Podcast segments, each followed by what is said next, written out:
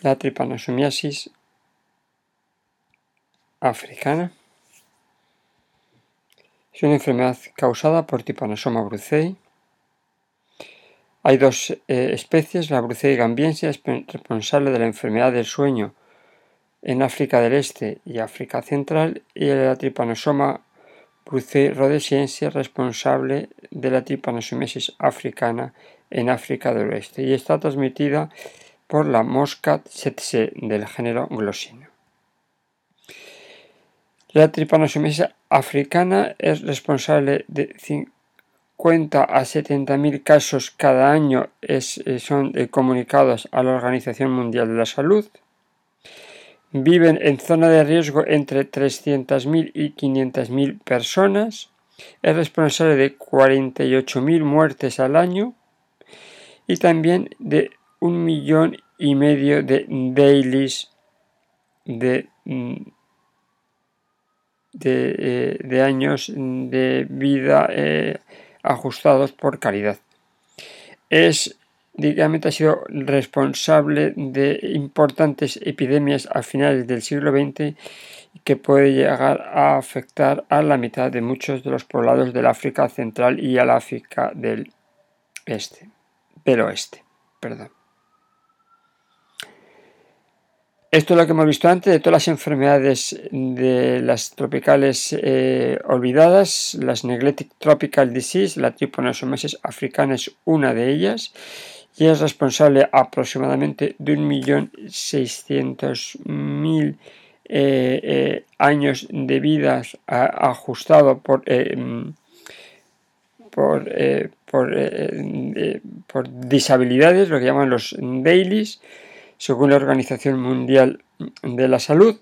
Está muy mm, por detrás de la filariasis mm, linfática y muy próximo a la leishmaniasis y a la esquistosomiasis. Como hemos visto, hay dos, dos tripanosoma brucei, el, el, tripanosoma brucei gambiense, que es el que está eh, y el que se da en el, en el África del Oeste. Es una enfermedad que es la tripanosomiasis, eh, enfermedad del sueño.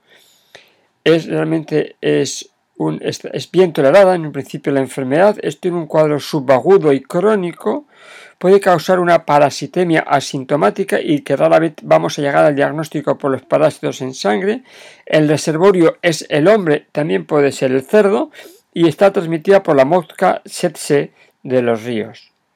En cambio, la tripanosomiasis rhodesiensis, la tripanosomiasis africana del África del Este, es una enfermedad zoonótica que el hombre es un hospedador accidental y es el antílope el, huésped y, el, y además el, hospedador en definitivo fundamental. Es un cuadro grave con un curso rápido que en sangre puede encontrarse la parasitemia y que está transmitida en este caso por la mosca tsetse de la sabana.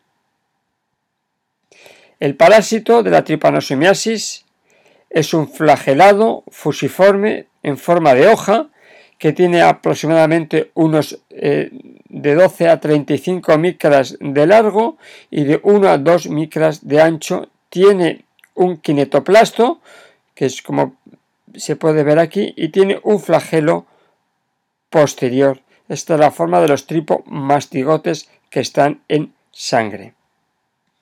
Lo transmite la mosca Setse. Estos eh, tripanosomas metacíclicos, se transmite por la picadura de esta mosca.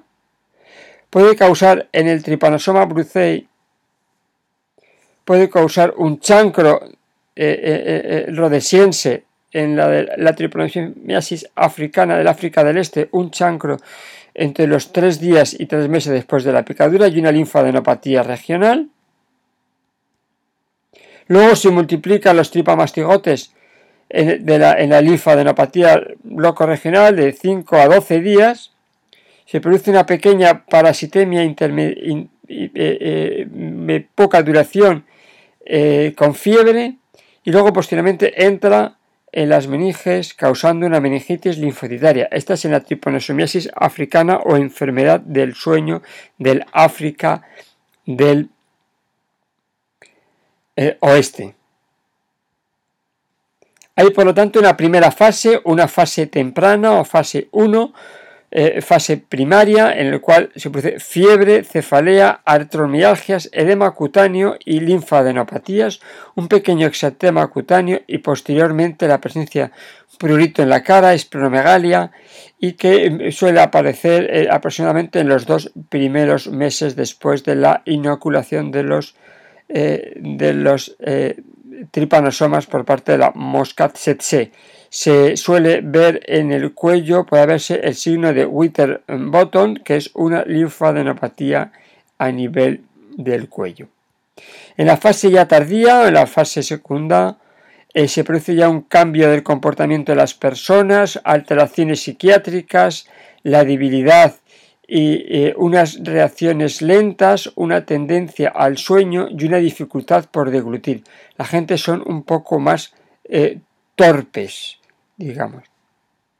Y luego ya puede aparecer ya en la fase eh, segunda tardía, en la fase tardía segunda, unos síntomas focales a nivel extrapiramidal y cerebeloso, principalmente convulsiones, y el signo de, de Kerendel o signo de la llave, que es una exacerbación de la sensibilidad de los tejidos profundos al rozar la palma de la mano con una llave, eh, sienten un grandísimo dolor estos pacientes. Y si la evolución, la enfermedad progresa y evoluciona, llega a la muerte.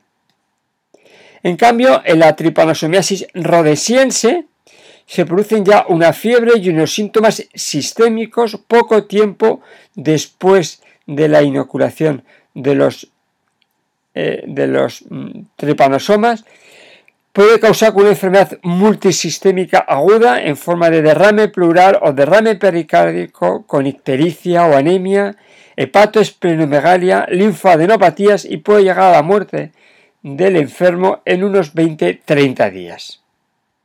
Aquí vemos algunas comunicaciones de casos en turistas que se ha visto de tripanosomiasis por tripanosoma eh, rodesiense, en, este caso eh, con un rasio y un esantema en safari en África, en otro caso eh, tripanosomiasis en, en un, en un mm, italiano, etc.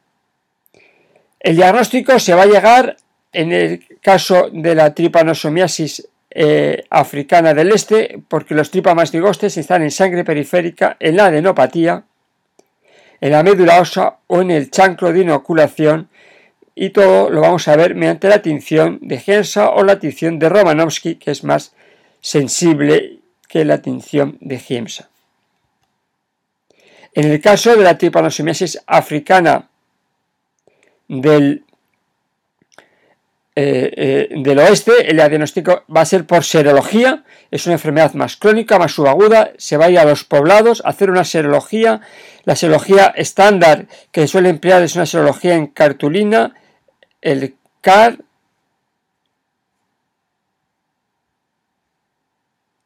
eh, se ve, son aglutinaciones de tripanosomas en cartulinas, tarda unos 30 minutos, es una técnica que puede tener reacciones cruzadas, la técnica que más emplea y ahora se está empleando una técnica de aglutinación de antígeno de tripanosoma para detectar antígeno. En el caso de tener una serología positiva hay que hacer una punción lumbar para ver si existe, está en fase encefalítica, en la fase secundaria, porque el tratamiento sería de forma diferente. El tratamiento en el estadio 1 se le va a dar para el tripanosoma gambiense la pentamidina y en el caso para el tripanosoma tanto rodesiense como gambiense podría valer la suramina. En el caso de encontrarse en estadio 2 en la forma eh, encefalítica habría que darle o el melarsopro, que es un derivado del arsénico, o también la efornitina. Requiere realmente un equipo entrenado eh, para poner adecuadamente la efornitina porque necesita 56 infusiones durante más de dos horas en total unos 14 días.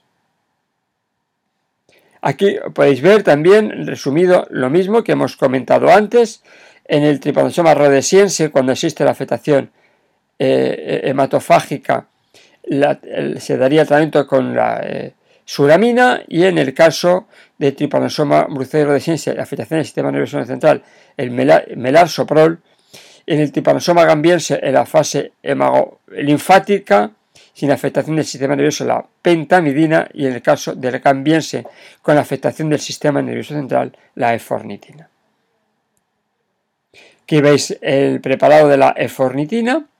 Y ahora mismo hay un programa de lucha frente a la tripanosomiasis en el cual lo que se está intentando es combinar y mejorar el tratamiento de la tripanosomiasis africana o enfermedad del sueño con la combinación de fornitina y otros preparados, ¿Eh? como en el caso de la nefornitina y nifurtimox.